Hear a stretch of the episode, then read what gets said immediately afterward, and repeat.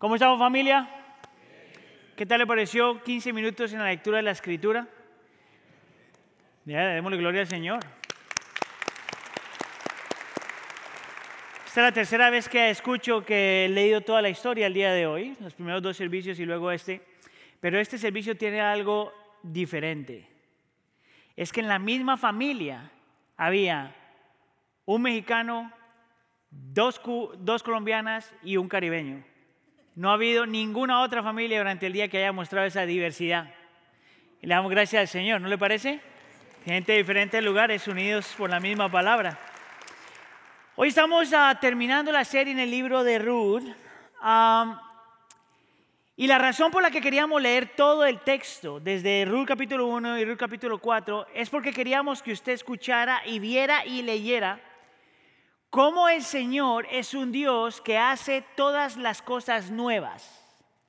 Cómo nuestro Dios, el Dios que adoramos, por más de que la cosa se vea mal, el Señor siempre lleva a su pueblo a algún punto donde todas las cosas empiezan nuevas otra vez, ya sea aquí o en el cielo.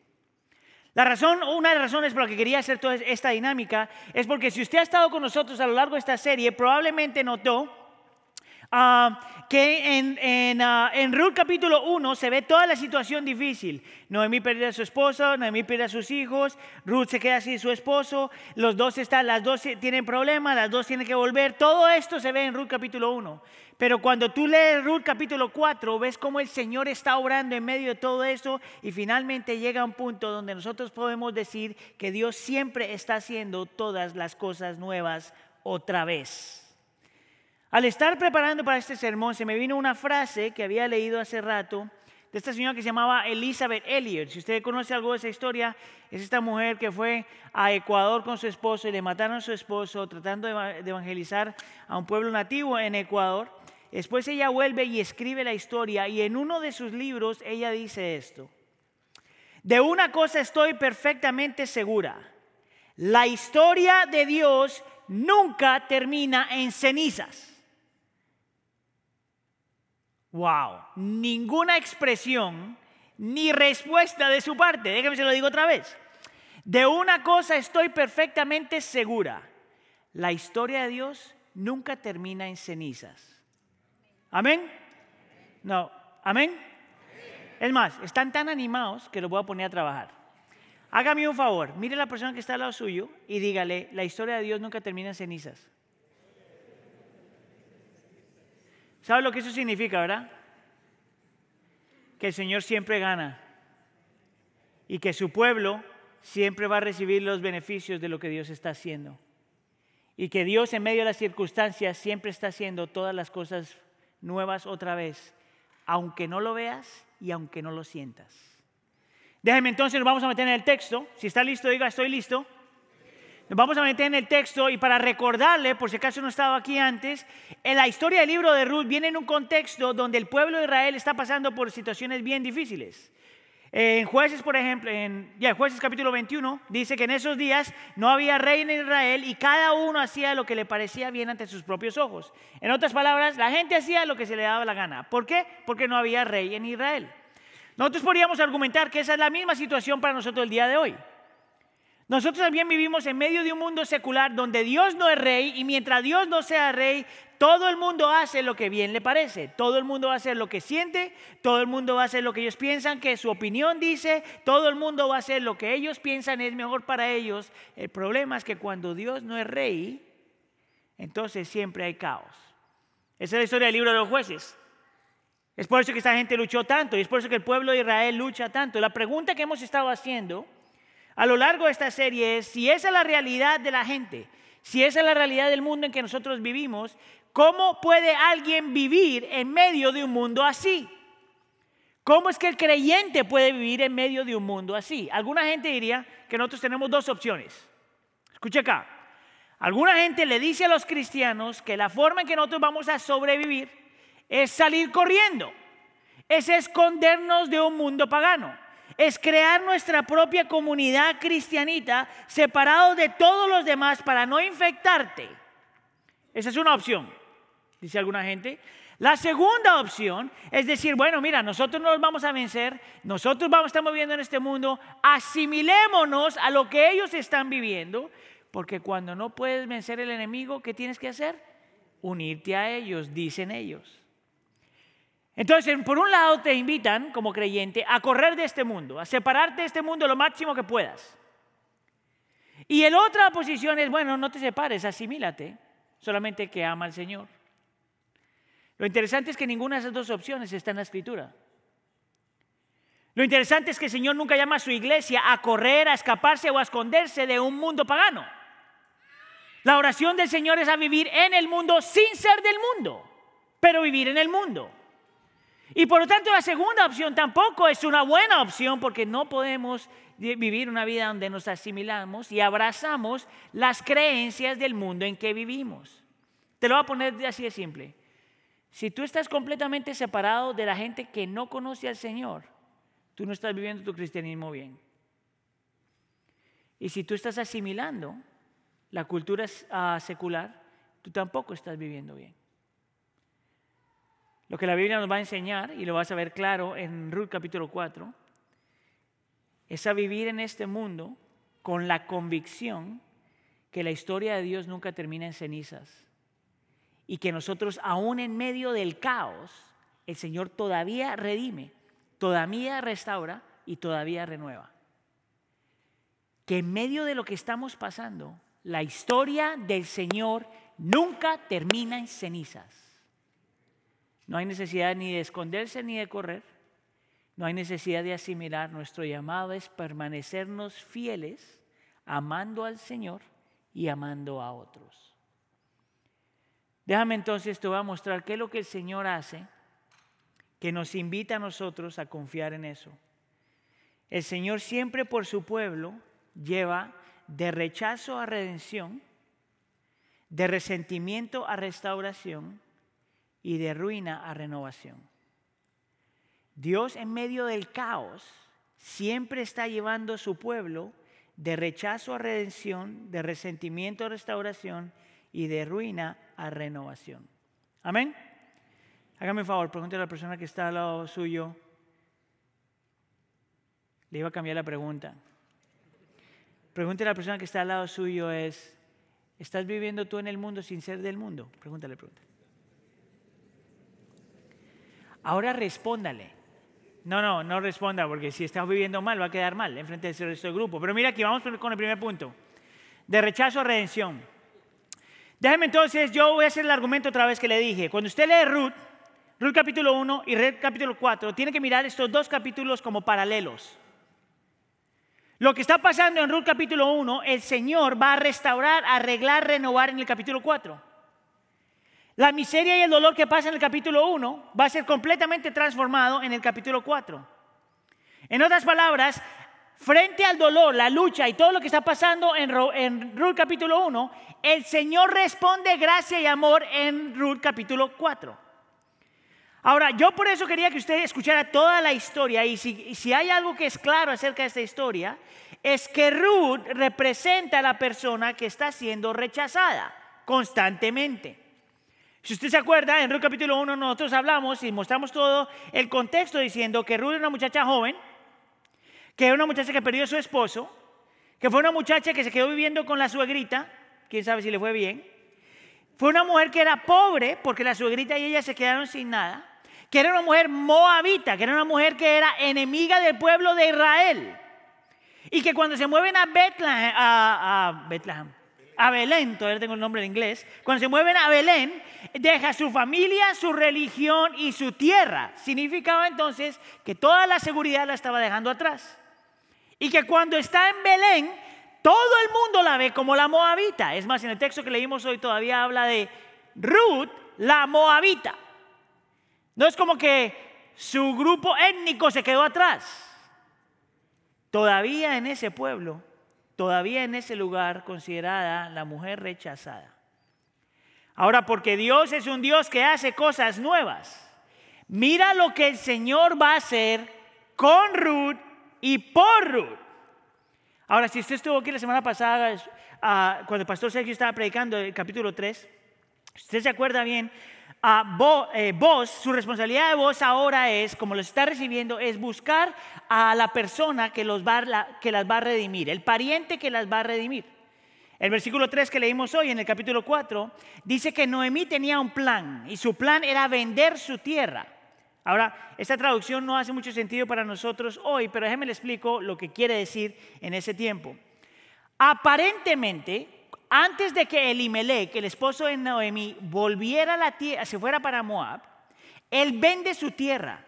Si hay algo que usted tiene que mantener en cuenta enfrente cuando habla de la historia de Ruth, es que la tierra no solamente era el lugar donde tú vivías, pero era el lugar donde tú trabajabas, de donde venía tu alimento, hasta cierto punto, la identidad y la seguridad del pueblo de Israel siempre estaba conectado a su tierra. Nosotros diríamos algo muy parecido cuando decimos, bueno, tengo mi casita. Si tengo mi casita, entonces tengo seguridad, estoy protegido y todo lo demás. Es más o menos como el mismo principio. Pero era tanta la hambre en, en, Ruth capítulo 1 que el hombre vende la tierra y se va con su familia a Moab, como vimos antes.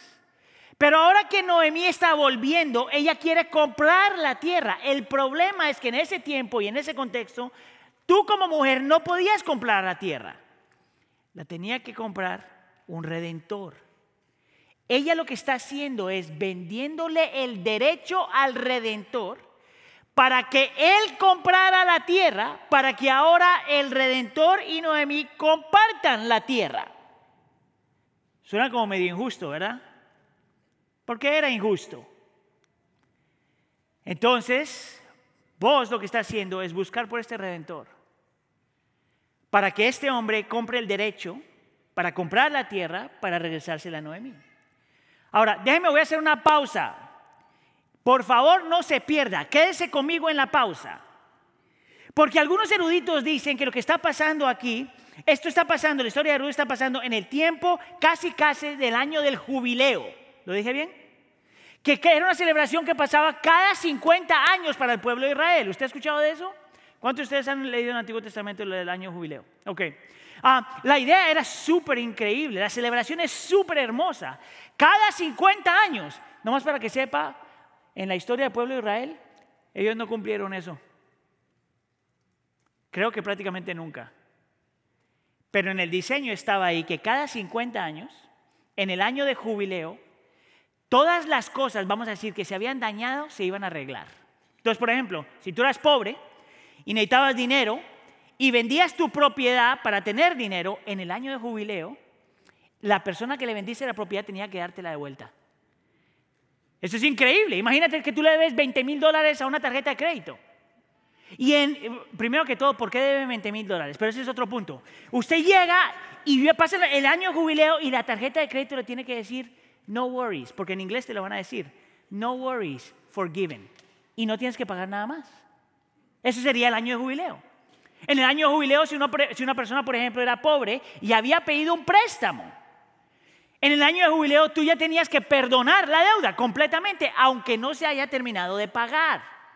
En el año de jubileo, por ejemplo, no se trabajaba la tierra, se dejaba que la tierra descansara y al mismo tiempo le daban permiso para que el pobre y el necesitado y la, viuda y todos ellos pudieran tomar del alimento que la tierra estaba produciendo. El año de jubileo era increíblemente hermoso si se hubiera vivido. Algunos eruditos piensan que cuando está pasando Ruth, el año de jubileo se está acercando. Por lo tanto, esta persona redentor compraría la propiedad y vamos a decir que en un par de años tendría que dársela de vuelta a Noemí. Ahora, yo quiero que usted mantenga eso en mente porque va a hacer sentido Ah, eso va a tener mucho sentido cuando estemos mirando el pasaje. Boaz entonces sale en busca de este redentor. Y en el versículo 1, bien interesante, dice que Boaz subió a la puerta y allí se sentó. Parece ahí un segundo, no me quite el versículo de la pantalla. Los negocios se hacían en ese momento en la puerta, la entrada de la ciudad. Es por eso que este hombre llega ahí y dice, cuando el pariente más cerca, cuando el pariente más cercano de quien vos había hablado iba pasando diosidencialmente, le dijo, oye amigo, ven acá chico y siéntate, que era cubano. Y él vino y se sentó. Ahora escucha aquí. Porque la frasecita amigo no es de la misma forma que nosotros lo utilizamos hoy. No es como cuando te digo, oye amigo, ven. Oh amigo, ven. amigo. No, no así. En el original, la palabra amigo es más bien algo despectivo. Es como cuando alguien te dice, tú, ven. ¿A quién le gusta que le hablen así? Tú, ah, tú, el de la gorrita, ven. Ahora tú tienes que decir, vos no has mostrado que es una persona arrogante. Este hombre a lo largo de la historia ha mostrado, eh, ha mostrado lo opuesto, que es un hombre respetuoso, que es un hombre que cuida a las mujeres, que es un hombre que trabaja duro, que es un hombre de carácter, un, carácter moral. La pregunta que tenemos que hacer es por qué él se está acercando a hablar de, de esta forma con este hombre si tiene que convencerlo para que él esté redimiendo la tierra para Noemí. Bueno, aparentemente vos conocía algo acerca del carácter de este hombre. Es por eso que ni siquiera sabemos su nombre. ¿Sabías tú que cuando la Biblia quiere que tú no te acuerdes de alguien, no te da el nombre? Y que cuando quieres que te acuerdes de alguien, te da el nombre. Es por eso que cuando el Señor Jesús en el Nuevo Testamento está hablando del infierno, ¿se acuerda de eso? Está Lázaro y está alguien más. Es porque no le interesaba al Señor Jesús que supiéramos quién esa, era esa persona y algo muy parecido pasa aquí. Vos sabía que este hombre era un hombre posiblemente que no tenía muy buena reputación en la comunidad, tanto así que llama la atención que vos es el que tiene que ayudar a Noemí cuando este cuate era más cercano que vos. ¿Por qué este hombre no se había acercado a Noemí? ¿Por qué no había hablado con Ruth? ¿Por qué no había tratado de protegerlas? ¿Por qué no había tratado de ayudarlas? Hay algo acerca de este, de este hombre, del carácter de este hombre que no ayuda. Ahora, vos le dices a este hombre, muchacho, tú eres el más cercano, tú tienes permiso de redimir la tierra, dale. Tú tienes el derecho de ayudar a Noemi, de comprar esta tierra, dale tú. ¿Verdad? Ahora imagínate tú, vamos a decir que este hombre tiene su tierrita y de repente le llega del cielo otra tierra. Y mira, tal es el entusiasmo de este hombre que tenemos que cuestionar su carácter, que el versículo 4 dice, yo la redimiré. Mira, tú no puedes leer el, tú no puedes leer el, el tono en el texto, pero yo sí te lo puedo interpretar por la forma en que lo dice. Es como cuando alguien dice, yo, yo, yo, yo, yo, yo, yo la compro, yo la compro, yo la compro. Esta es la reacción de este hombre. Tú tienes que hacer la pregunta, ¿por qué? Mira, vos sabe que este hombre es posiblemente un hombre ambicioso. Vos sabe que este hombre tiene algo mal en su corazón, ya que ni siquiera ha buscado a Noemí, y a Ruth. Él sabe que hay algo mal en este hombre. Entonces, para que este hombre le cayera el 20, dicen algunos mis hermanos, para que se diera cuenta de lo que Dios estaba pidiendo de él como un redentor, le dice esto en el versículo 5. Entonces vos dijo, el día que compres el campo de manos de Noemí, también debes adquirir a Ruth la Moabita, viuda del difunto, a fin de conservar el nombre del difunto y su heredad. Mira lo que le está diciendo, tú quieres la tierra, compra la tierra, pero acuérdate que te vas a llevar Noemí para la casa y te vas a tener que llevar a Ruth y te vas a casar con Ruth y le vas a dar hijos a Ruth para que el nombre de su esposo no se desaparezca. ¿Te acuerdas que una de las cosas que nosotros hemos dicho es que en esa, en esa cultura, en ese tiempo, algo que nosotros tenemos que aprender, la comunidad viene primero que el individuo. En nuestra cultura, el individuo viene primero que la comunidad. Es por eso que la gente dice, yo hago lo que se me da la gana. No importa quién se lastime, yo hago lo que se me da la gana. Pero no en ese tiempo. Y vos le dice, ¿qué es la tierra? Llévate a la viejita y llévate a la muchacha. Ahora, ¿tú qué crees que este hombre va a decir? ¡Yay! Eso no es lo que dice, él dice lo opuesto en el versículo 6. ¿Sabes qué? No puedo. No puedo redimirme para mí mismo. Es más, tan generoso es este hombre que dice, yo no la puedo redimir, tú redímela. Y utiliza esta palabra, no sea que perjudique mi heredad. Dime tú qué pantalones tiene este monigote. Mira tú la clase de hombre que está aquí. Al estar pensando en esto, yo estoy diciendo, bueno, ¿qué, le está pasando por la mente? Déjame ofrecerte algunas opciones. Posiblemente en su mente está diciendo, bueno, compro la tierra, me toca sostener a esta gente. Posiblemente en su mente está diciendo, algunos eruditos dicen esto, el hombre estaba dispuesto a tener la tierra y a lo mejor a llevarse a la viejita, pero casarse con una extranjera. Mm. Acuérdate que los moabitas eran enemigos del pueblo de Israel. Déjame te lo voy a poner súper simple y súper claro. Es como que él dijera, como que Dios le dijera a él, cásate con un moreno. Y que él dijera, yo con un moreno jamás. Eso es lo que este hombre está haciendo. Él está poniendo sus preferencias étnicas primero que su llamado. No solamente eso, él está pensando, está diciendo, oye, si me caso con esta muchacha y esta muchacha tiene hijos, menos para mis hijos. Posiblemente este hombre está pensando y diciendo, bueno, mi plan, y aquí es donde viene el año de jubileo, mi plan posiblemente era casarme con esta mujer y está tan viejita que se va a morir antes del año de jubileo. No me toca regresarle nada. Eso no lo digo yo, eso lo dice un montón de gente que está estudiando el texto. Y te muestra algo acerca de este pedazo de hombre que sigue tratando a Ruth como la rechazada. Ahora, Tú puedes mirarlo, este hombre tiene la costumbre de poner las cosas antes de las personas, la seguridad personal antes de la generosidad, las preferencias étnicas antes de la compasión, la codicia antes del amor. ¿Tú sabes lo que está haciendo él? Viviendo como una persona sin Dios. Mira, no importa cuánto nuestra cultura diga que nos tenemos que amar los unos a los otros, que nos tenemos que cuidar los unos a los otros, que nos tenemos que aceptar los unos a los otros, si Dios no está en el centro de todo, la cultura misma demanda que tú vivas para ti mismo, sin importar los demás. Ese es parte, parte del problema con, la, con el argumento secular. Nos llaman a vivir generosamente, a ayudar a los demás, pero si Dios no está presente, la realidad es que lo único que importa es la supervivencia del más fuerte. El más fuerte siempre gana. ¿No es esa la historia de la humanidad? Que el Señor libre a su iglesia de vivir así.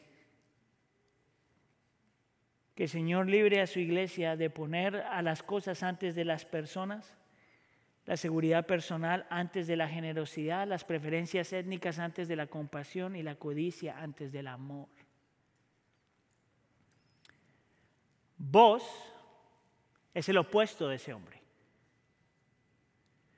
Vos en el versículo 9 dice que compra la propiedad sabiendo que posiblemente en jubileo, si fuera él, se la tendría que devolver a Noemí, posiblemente.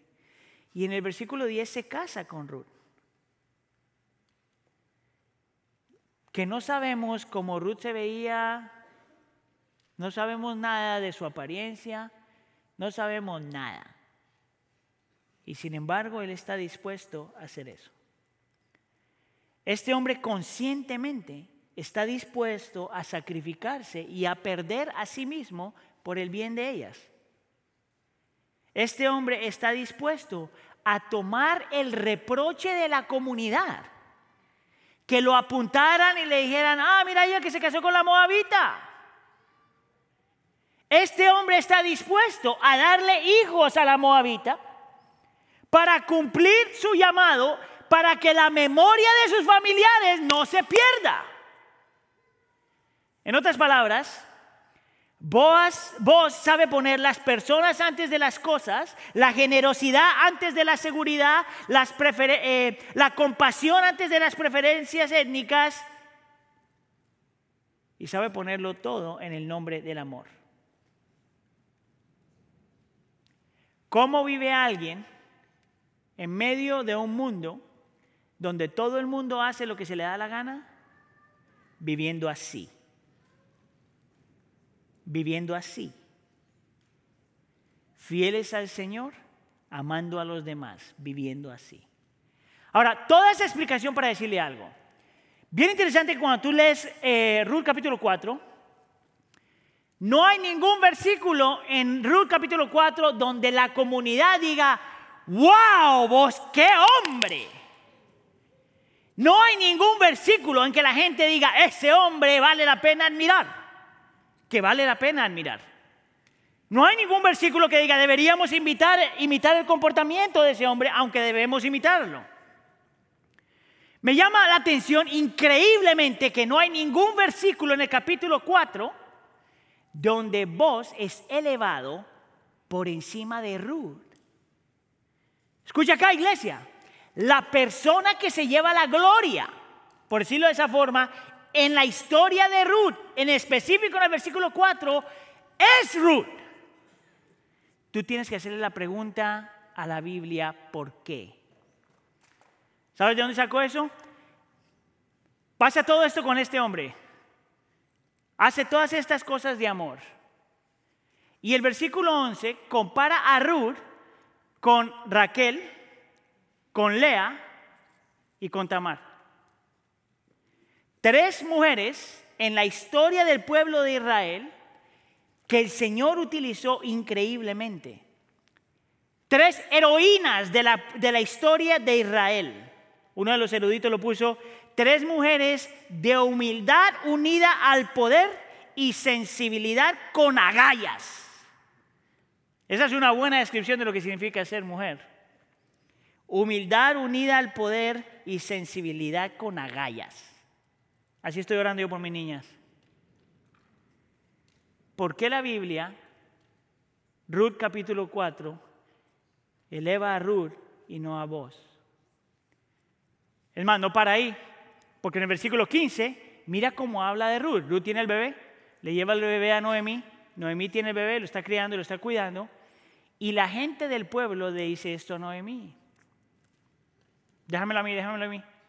Porque tu nuera que te ama y que es de más valor para ti que siete hijos, lo ha dado a luz. ¿Sabías tú que en, toda la Biblia no hay ninguna mujer que se describa como se describe a Ruth? la moabita. Una mujer que sabe amar mejor que siete hijos. Si tú sabes algo acerca de la Biblia, tú sabes que el número siete siempre tiene mucho significado en la escritura. Significa completo, significa perfecto, significa el ejemplo de lo ideal. Y la Biblia está elevando a Ruth a una mujer que sabe amar completamente, perfectamente, el ejemplo ideal de lo que significa el amor. ¿Tú sabes qué es lo más irónico de la historia? que en, Levíticos capítulo 19, Dios le llama al pueblo de Israel a amar a los extranjeros. Y aquí tenemos a Ruth, una extranjera, enseñándole cómo amar a los israelitas. ¿No te llama la atención eso?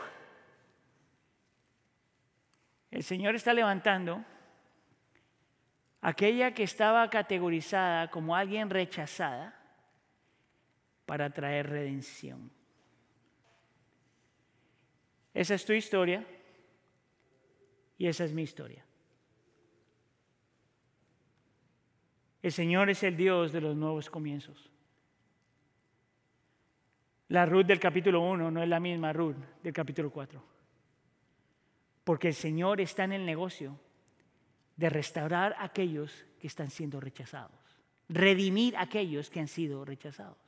Es por eso que no importa lo que tú has hecho, ni los pecados que has cometido, Dios siempre está haciendo todas las cosas nuevas otra vez. No importa qué tan quebrantado estés por dentro, qué tan inadecuado te sientas, Dios está en el negocio de traer redención. Es por eso que no importa cuánto tú estás lastimado o cuánto tú has lastimado a otros. El Señor está en el negocio de hacer las cosas nuevas otra vez. Escuche aquí. No importa cuánto tú hayas pecado. Cuánto estés pecando o cuánto vayas a pecar, en el que el Señor ah, permita que esos pecados te definan. Lo que te define es que el Señor es un Dios de redención. Y que el Señor sí utiliza a gente como Ruth, que la gente pondría en la categoría de alguien que está rechazado, para que nosotros sí podamos decirle al mundo que la historia de Dios nunca termina en cenizas. ¿Sabes que estaba pensando durante los bautizos hoy? Ese es un ejemplo de eso. Que la historia de Dios nunca termina en cenizas. Es por eso que alguien hoy dijo públicamente, tres personas que murieron con Cristo y resucitaron con Cristo, nacidos otra vez. Nuestro Dios sí es un Dios que redime, no importa donde tú estés. Amén. Dígale a la persona que está al lado suyo, de rechazo a redención. No, no, no. Dígale a la persona que está al lado suyo de rechazo a redención. Vamos al siguiente punto. Y este punto va a ser súper rápido, entonces no se asuste. El Señor no solamente lleva de rechazo a redención, sino de resentimiento a restauración. Y aquí vamos a mirar solamente por un par de minutos a Noemí. ¿Te acuerdas tú cómo escribe Noemí en capítulo 1? Como una mujer llena de amargura. ¿Usted se acuerda de eso? Llega al pueblo, la gente le está saludando, ah, Noemí, ¿cómo estás? Y ella dice, no me llame Noemí, llámame amargura. Mire, ¿quién se presenta así? ¡Ah, amargura! Pero te está dando una descripción de lo que la mujer está sintiendo y pasando. Y aparentemente, por todo lo que el Señor ha permitido, porque se le murió el esposo, se le murió los hijos, porque no tiene comida, porque no tiene nada, y le está pasando lo que le está pasando, ella ha creado en su corazón cierto nivel de resentimiento. Interesante que el Señor nunca la corrige de eso. Sin embargo, Dios pacientemente, amorosamente, lleno de gracia y lleno de misericordia, está desarrollando este plan, cumpliendo su plan en la vida de Noemí, al punto que en el capítulo 4, versículo 14, después de que pasa todas estas cosas hermosas, mira lo que la gente dice. Bendito sea el Señor que no te ha dejado hoy sin redentor. Aquella que perdió el esposo tiene un redentor. Aquella que no tiene hijos tiene un redentor. Aquella que está ancianita tiene un redentor. Aquella que es pobre tiene un redentor. Porque el Señor siempre está haciendo nuevas cosas cada vez. No es la misma mujer de, de Ruth capítulo 1. Nota que la gloria no se la lleva ni Noemí, ni Ruth, ni vos. Gloria a Dios. Él se lleva la gloria. Pero nos dice algo más acerca de lo que pasó en Noemí. No solamente el Señor le cambió las circunstancias afuera, sino que más que eso, le cambió su corazón. ¿Cómo yo sé eso? Míralo como dice versículos 15. Después de que nace el bebé, dice que el niño también sea para ti restaurador de tu vida. Lo interesante de la palabra restaurar ahí es que se puede traducir de diferentes formas. Es una palabra, ahorita la vamos a volver a eso, que se encuentra en Salmo 23. La frase se tiene es que Dios restauró su alma, que reconstruyó su alma, que trajo refrigerio a su alma, que renovó su alma, que rearmó su alma, que revivió su alma. La mujer que antes estaba llena de amargura ahora en su corazón ha sido completamente restaurada, completamente revivida, completamente renovada. ¿Sabe qué es lo interesante? Es que todavía es viuda.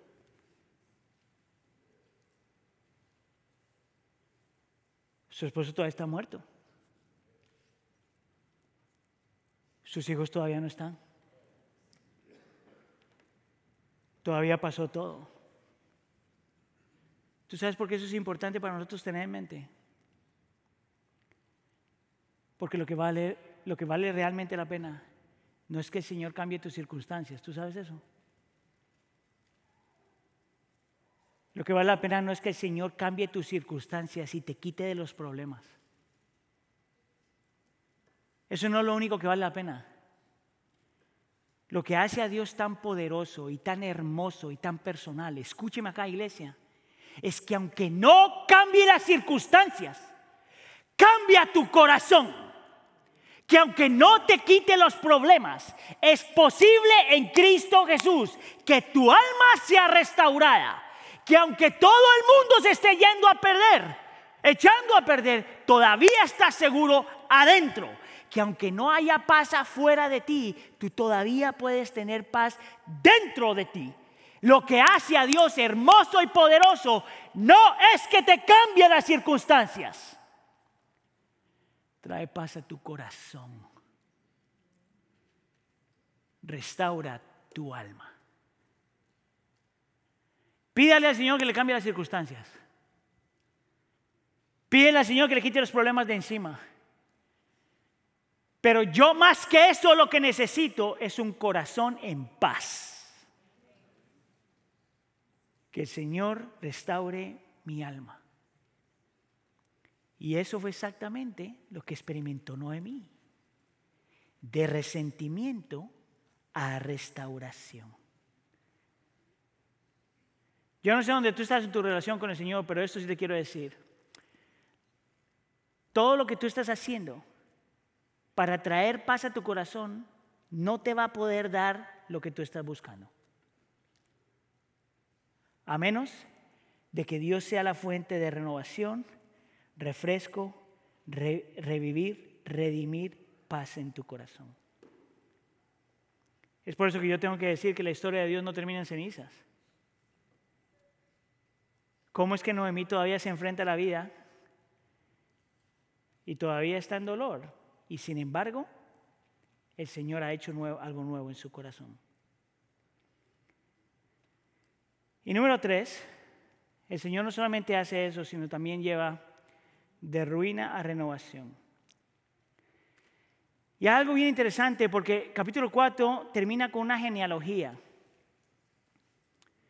Una genealogía que luego encontramos parte de esa genealogía en Mateo capítulo 1. Miren la genealogía lo que dice en el versículo 17. Dice, las mujeres vecinas le dieron un nombre, le dieron nombre al niño, le dijeron, le ha nacido un hijo a Noemí y lo, llamará, lo llamaron Obed. Él es el padre de Isaí, padre de David.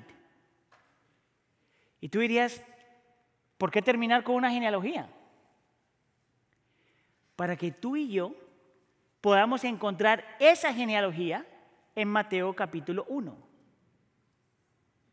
Para mostrarnos que es de esta familia de donde viene Jesús. Para que tú y yo pudiéramos hacer una conexión entre Ruth y Cristo Jesús. ¿Sabías tú que de la familia de David, de la familia de Ruth, de la familia de Boz, de la familia de, de, de Obed, viene David? Y que de David viene José. José que se casaría con otra joven que también estaría en Belén. La misma joven que nos daría Cristo Jesús, que es la personificación de todo lo bello que tú encuentras en el libro de Ruth.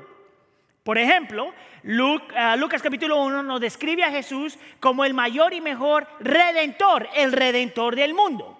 En Gálatas capítulo 3 nos habla de alguien, de Cristo que vino a redimirnos de la maldición del pecado, de las consecuencias del pecado. El mismo Cristo que en Tito capítulo 2 nos dice que nos vino a rescatar de toda maldad. El mismo Cristo que en Lucas capítulo 4 dice que vino a traer el año de jubileo proclamar el año del favor del Señor, proclamar la buena nueva a los pobres, proclamar la libertad a los cautivos, recobrar la vista de los ciegos y dar libertad a los oprimidos. El mismo Cristo que vendría a restaurar nuestra relación con Dios y con los unos con los otros. El mismo Cristo que se describe en el Salmo 23, con la misma frase que se le dio a Noemí. Él viene a restaurar tu alma toda la historia del libro de Ruth. Toda la historia del libro de Ruth no es acerca de Ruth, ni de Noemí, ni de vos. Toda la historia del libro de Ruth es para prepararnos para ver a Cristo Jesús. Aquel que lo representa todo lo que es bello. El redentor de redentores, el, el, el que rescata, el que libra, el que sana, el que llena el alma. Es por eso que a nosotros leer este libro No podemos leerlo sin pensar en Cristo. El mismo Cristo que sacrificó más que Ruth, que sacrificó más que Noemí y que sacrificó más que vos. ¿Tú sabes por qué? Porque ninguno de ellos tuvo que morir por nadie más. Y Cristo muere por ti cuando no tenía que hacerlo. Para terminar esta serie, nosotros quisiéramos terminar esta serie en rodillas, como una señal de ah, dependencia del Señor, como una señal de que nos humillamos frente a nuestro Dios, a nuestro Cristo que es Dios, a nuestro Cristo que es Rey. Y para pedirle que Él obre en nosotros para que podamos vivir en este mundo sin ser del mundo, fieles a Él, amando al Señor y amando a los demás. Amén. ¿Qué tal si nos ponemos de rodillas entonces?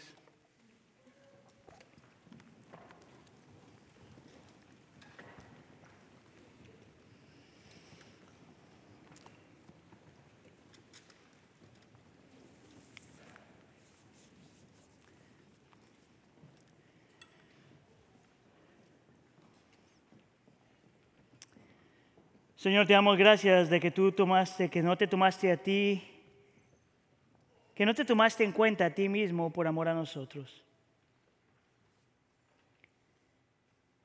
Señor, te damos gracias porque te olvidaste de ti mismo para responder a nuestra necesidad. Te damos gracias, Señor, porque te sacrificaste a ti mismo para redimir, para rescatar, para renovar gente que no te quería.